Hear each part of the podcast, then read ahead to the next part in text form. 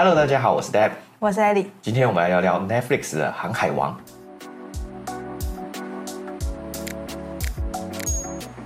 那《航海王》这部动画呢，对我来说算是童年，也是青春。它是我唯一一部会每周准时 follow 的一部漫画。所以当我第一次得知说 Netflix 要拍真人版的时候，老实讲，我蛮害怕的，因为我害怕又一部漫画要毁在好莱坞上面了。嗯，我懂你的感受，因为我小时候有一些很喜欢的那个迪士尼公主系列，真人化之后都被毁了。刚刚 Ellie 是在录影前才第一次看到《航海王》真人版的预告，那你刚刚看完之后，对于这部片有什么样的想法？老实说，以一个从来没有看过一集《航海王》漫画或者是动画的人，连里面剧情在讲什么都不知道的人来说，我觉得刚刚那个预告让我有一点期待。而且那个鲁夫，我知道他的能力是他的手可以伸很长嘛，然后我刚刚就一直有在期待说，哎，为什么没有出现他的超能力？然后我就发现说，哦，这个作者会吼我，就是他把那个超能力的画面是留在预告的最后，哦，他会把精彩的留下来。呃，不是一开始就把他随便的很轻松就让他出场。对，而且他知道观众可能会想要看到什么。而且大家最害怕，但也最期待的东西，就是特效组要怎么呈现真人版的伸长手臂这个画面。那你自己刚刚看他的这个伸长手臂的画面，觉得有算合格吗？我觉得还不错哎，因为大家都知道这是一部漫画，当然就一定会有很夸张的情节。对，然后他并没有刻意要去把它合理化，比较偏向走奇幻的路线。嗯，对，所以我觉得这一点还不错。而且我刚刚有看到一个我还蛮喜欢的，就是有一个人他可以把他全身肢解。对。那个我觉得蛮酷的，会让我想要去看。老实说，他在漫画里面算是一个非常搞笑的角色，嗯，但是感觉他在真人版里面有把他塑造成一个有点恐怖的反派，嗯，对对对，所以会让人有点期待，对吧？但是我自己在查完有关这个真人版的资料之后，老实说，我变得非常期待。那为什么会非常期待呢？这等一下我们就来揭晓。而今天呢，我的其中一个任务呢，就是要推坑 Ellie，好好的把这个《航海王》真人版看完，甚至让他从此会想要去追《航海王》的动画或者漫画。对，这是我们从认识以来他就一直在做的事情。但是呢，这次终于有 Netflix 的真人版影集，可以让他来有个机会来发挥。对对对。所以，如果你也是没看过《航海王》漫画或者动画的朋友，你也可以留下来看我有没有办法推坑你这一部。嗯，好，那我们就开始吧。那《航海王》的作者呢，他叫做尾田荣一郎，他出生在日本的熊本县。然后他是一个漫画家，这应该不意外。但我要讲的是，他其实是一个非主流的漫画家，不是经过那种特殊的专业学校，他是在自己高中、大学的时候自己偷学的。那为什么要说偷学呢？因为在早期的时候，漫画家在日本他不算是非常值得尊敬的一个职业，所以他就必须自己偷偷的自己学这些东西。那直到后来呢，他参加了一个比赛，叫做手中奖，那他在里面入选，那他入选了之后，才为他开启了这个漫画家之路。而《航海王》呢，也成为他入选以来，就是他成为漫画家以来第一部长篇作品，也是唯一一部的长篇作品。那他的这部《航海王》作品呢，是从一九九七年开始连载。而尾田可怕的一点呢，就在于说，他从一九九七年连载到现在，几乎没怎么休息。因为呢，他是每周都要更新一次，所以他每周都要不断的去赶工、赶工、赶工，然后为了就是。每周可能四五，台湾啊，台湾我这边看到的消息是四五的时候可以看到最新一期的漫画。据他所说，他为了赶每周可以准时发布，所以他每天只能睡到三个小时。他几岁了？他现在好像是四八四九。哎，不止哦，可能五十几了，现在已经五十几。这样对身体不太好吧？对，他长期二十几年都是这样子一直拼，所以他后面你说身体不太好，没错，他后面还有一度病倒，休息了大概两周，然后就继续上工。他有一个很厉害的坚持，就是他直到现在，漫画里面非常多的细节，尤其是会动的东西，像是人啊、后面的云啊、海啊这些东西，他到现在都还是坚持要自己画。他没有请其他的画家，有他有请其他的助手帮他画，但是他画的都是比较静止的东西，但是动的东西他一定要自己画，因为他觉得这个东西才是有灵魂的，对，所以你就可以看得出他是一个非常坚持的人。哦，你刚刚说海的时候，我就想说他为什么海要自己画，然后我就想说哦，因为他是航海王，我想说啊，为什么海要自己画？海平常也是有波浪的，好不好？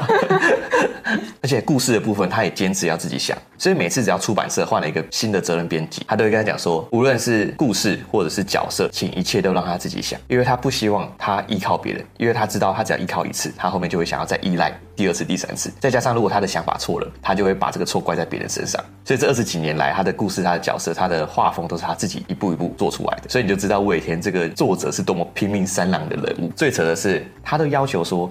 只要是他画出来的东西，他自己看过，一定要让自己都会想哭，他才会把这个东西当做 OK 的。这超难的。对，我觉得这很难的。尤其是你自己想出来的东西，然后自己看了那么多次，然后又重改、重改、重改，看到最后你自己都会没感情。但他就是创作下来，他自己都要觉得感动。我觉得这很重要哎，就是因为他自己如果能够感动，才有办法感动到其他的读者。嗯，像我自己，我很难想象，我自己在看漫画，看到有些篇章的时候，我自己都有点眼眶泛泪。动的东西，你要看到眼眶泛泪很容易，因为它是动的东西，你的感情你可以很容易投入在电影里面。但是静止的东西，你要看到你有感触，除非是文字，但是它不是，它是漫画，它是那些图片配上文字之后，让你感受到它的感情在里面，所以我好几度都有想落泪的感觉。真的，真的，真的，这不夸张。那通常让你想落泪的点都是什么点？我举个例来讲，这可能会爆一点漫画的雷。有一段剧情是鲁夫他们认识了一个新的朋友，然后他们是一整个动物的国家。那这个动物的国家呢，他们有一次遭到一个坏的海贼的侵袭，这些坏的海贼就不断虐待他们，为的是要他们说出一个人的下落。那么这群动物呢，就死都不说。所以很多人都已经被杀死啊，然后他们都断手断脚，然后被绑在十字架上啊之类，他们都死都不说。然后鲁夫他们呢，到了他们岛上，到了他们国家之后，就想说，哎，讲到这个人好像是禁忌，不要提到这个他们要找的人，因为怕说一讲到的时候，这个动物王国的这些人会讨厌他们，会开始觉得说他们也是来找这个人的，会开始想恨他们，所以他们都不敢提。直到后面呢，跟那个人相关的一个人出现了，然后就直接问这个动物王国的人说，我们要找的那个人在哪里？那些动物王国人就轻轻的叹了一口气，他就说，其实一直都在我们国家里面，他们不惜牺牲自己整个国家。然后都要为了遵守他跟朋友之间的信念，就是答应他们说不会把这个人的下落说出来。所以，今天眼眶泛泪有点夸张。真的，因为因为我们那时候看了好几集，我就想说，我心里就想说，拜托，因为好几次他们都想要不小心讲出来，他们都刹住了。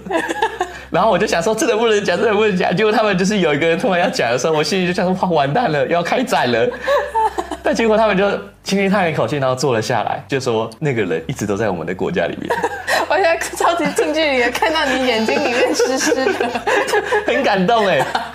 再加上说，因为他加上他那个岛的主人是一只狗跟一只猫，就很符合那个动物对人的那种感情啊。然后再加上他们对朋友的信赖，就很难在世间上找到有如此值得信赖的朋友啊！你不觉得吗？反正我就是看到这段剧情，我真的到现在我刚刚讲完我，都还是有点想哭，你知道吗？我觉得哇，怎么会有这么令人感动的剧情？已经哭了，没有哭。我们来让他冷静一下。而尾田的辛苦呢，也不是完全没有价值的，因为他的作品啊，在日本是成为了第一个销售破亿的漫画，而且他在二零一五年的时候也破了另一项金氏世界纪录，就是单一作者发行量最大的系列漫画。老实说，前一个纪录保持者也是他了。哦、对对对，连纪录保持者都是他，都是他对，每届都是他创的，也没有他为了他创的，但就是到后面就是纪录保持者就是他，因为他一直更新嘛。那之后，二零一七年的时候，日本纪念日协会他也将每年的七月二十二号定为航海王日。那在二零二二年呢，日本也统计了，在漫画界赚最多的也是尾田荣一郎。那这一次的真人版影集呢，我会很期待的其中一个原因，也是因为尾田荣一郎有参与制作，而尾田荣一郎也跟大家保证说，这部作品。绝对不会让大家失望。尾田荣一郎一般来说不会随便参与制作，然后也不会随便给人家保证吧？像是之前的动画某一个篇章的时候。就传出说动画组跟尾田闹不和，因为尾田不满意他们动画组画出来的航海王动画。对，所以你就知道说尾田他算是一个非常诚实的人，就是如果这个东西好，他就跟你讲好；但是动画组那时候表现不好，他就直接表明说他不喜欢动画组那时候自己可能多添加的内容啊，或者是画风怎么样啊之类的。而这一次呢，尾田荣一郎也直接跟大家保证说，真人版是完全能够符合大家期待的，而且你越是资深的粉丝，你越能从里面看到更多的彩蛋。啊、所以你是信任尾田荣一郎的保证？对，我信任尾田荣一郎如此挂保证，那这一个呢，我们就可以来聊聊尾田荣一郎跟 Netflix 合作的过程。嗯，那其实最早的时候，在二零一六年的时候，Netflix 就已经邀请了尾田荣一郎，希望可以把《航海王》给真人化。但是呢，那时候尾田就心里在想，要把这个《航海王》真人化是一个非常难的事情，因为前面也有非常多失败的作品。那再加上说，好莱坞跟日本他们本身东西方文化有很大的差异，他害怕就算他们的目标一致，但是想法或者是 idea 上面会有一些不一样，导致成品出来的不满意。直到后来呢，Netflix 跟他保证说，只要这部作品有任何他不满意的地方，那他都可以无限期的延期，然后无限期的修改，直到他满意为止。哇，这是一个很大胆的决定哎。而中途呢，的确制作组也被尾田退货了好几次。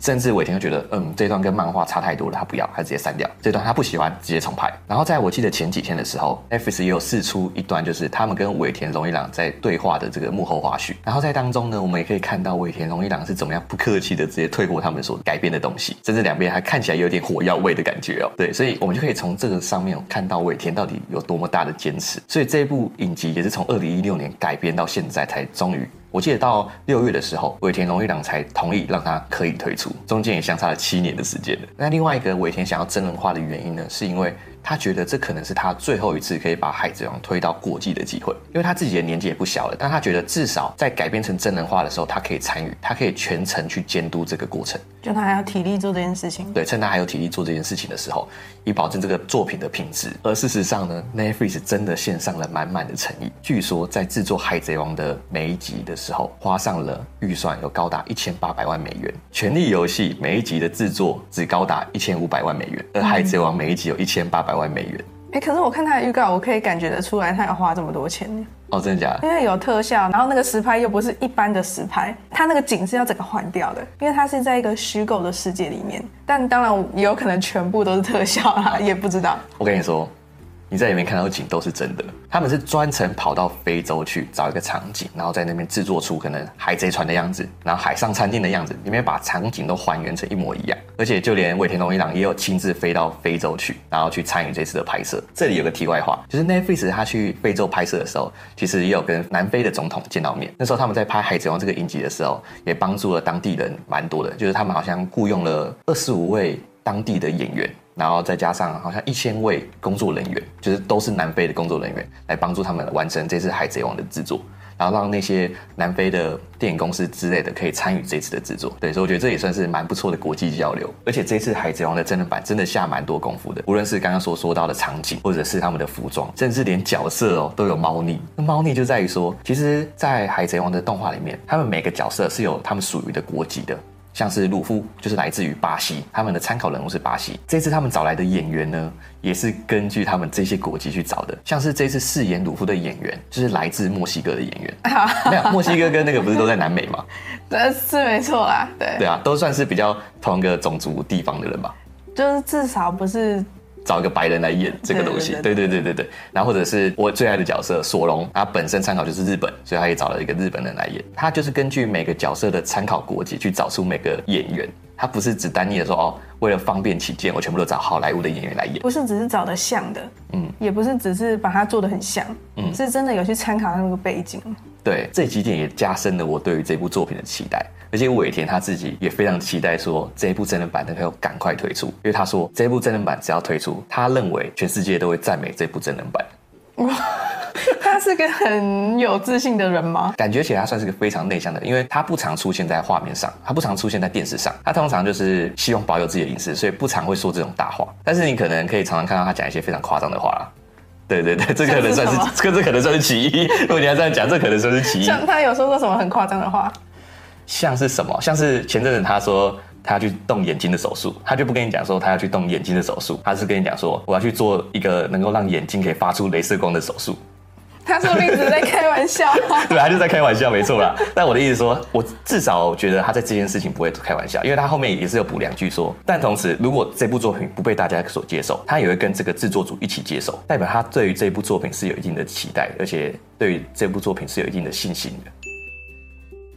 那讲完了《海贼王》故事以外的事情，我们现在进到《海贼王》的世界里面。那在《海贼王》里面呢，我觉得很好看的其中一个原因，在于尾田非常会塑造整个世界的世界观。它不像是其他的热血少年漫画，大多数都是 focus 在主角身上的故事，通常作者都是 focus 在男主角身上。但是尾田呢，他并不是这样说故事，他说故事的方式是常常会。突然就把剧情跳到了一个跟鲁夫他们现在正在发生的事毫无相干的事情上面，就在交代世界上的某一个角落正在发生的其中一件事情。然后这一交代就是完完整整交代了好久，像是前阵子就发生一样的事情。前阵子呢，我记得是今年的三月，尾田呢就突然把篇章带到了另外一个角色身上，然后他这一交代就交代了四个月。到了今年七月还八月的时候，我们才再次看到鲁夫的身影。但是他这四个月不会无聊哦，这四个月的剧情也是安排的非常的扎实，所以扎实到说你都会开始爱上那些角色。而最屌的是，通常这个剧情安排到后面都还会跟鲁夫他们一行人发生的事情产生关联，然后最后可能汇集成一个大的事件，然后让他们整个剧情又到达另一波的高潮。对，我觉得这是尾田很厉害的地方。那我觉得他也是因为有非常细心、非常谨慎的去安排其他的故事，所以才让他这个世界观可以架设的那么完整。就是因为他都了解这个漫画里面发生的事情，所以他才能从他的世界里面去发展出一条新的故事，因为他很了解他的那个世界。嗯，这部漫画连载了二十六年，尾田呢有一个绰号叫做“伏笔狂魔”。嗯，他有可能在十年前画的一段话，突然在十年后突然跑出来了，所以你就会常常看到为什么我常常那边回去翻阅以前的海贼王的漫画内容，因为海贼王里面非常夸张的是，有可能漫画中的某一个小画面都有可能透露着海贼王未来有可能发生的大事件，你有可能是一个人的一句话，有可能是一个背景人物。甚至是一个路人甲，他手上拿着一份报纸，上面所写的字，一般人根本不会去注意到。但是如果你注意到，你可能就能预测未来会发展什么剧情。在海贼的世界里面，我们虽然只会看到鲁夫他们等人的主线剧情，但在世界上的其他角落，好像也有其他正在发生的事情，同时在运作着，然后最后会来影响到我们的主线剧情。你会觉得尾田就是这个世界的上帝，他什么都知道。对，他什么都知道，而且他就连是通常我们看漫画，第一页是封面，那打开的第一页会是扉页，他连第一页扉页哦都会交代剧情。但是不是跟鲁夫他们相关，就可能是某一个以前出现过的角色，他现在正在做什么，而他现在正在做的事，有可能就会影响未来的发展。其实我们可能看他只是做个很简单的煮个饭啊，什么都有可能会影响。因为重点是这个人在煮饭，然后煮的是什么饭，然后他背后有什么人，然后有什么动物突然来了，但是为什么看着一张报纸，他为什么皱眉了，这都可能都会影响到发展。嗯，所以就很多大神可能会在网络上分析以前发生的所有事情，猜测到底未来走向会走向哪里，甚至是去猜测说 One Piece 到底是什么。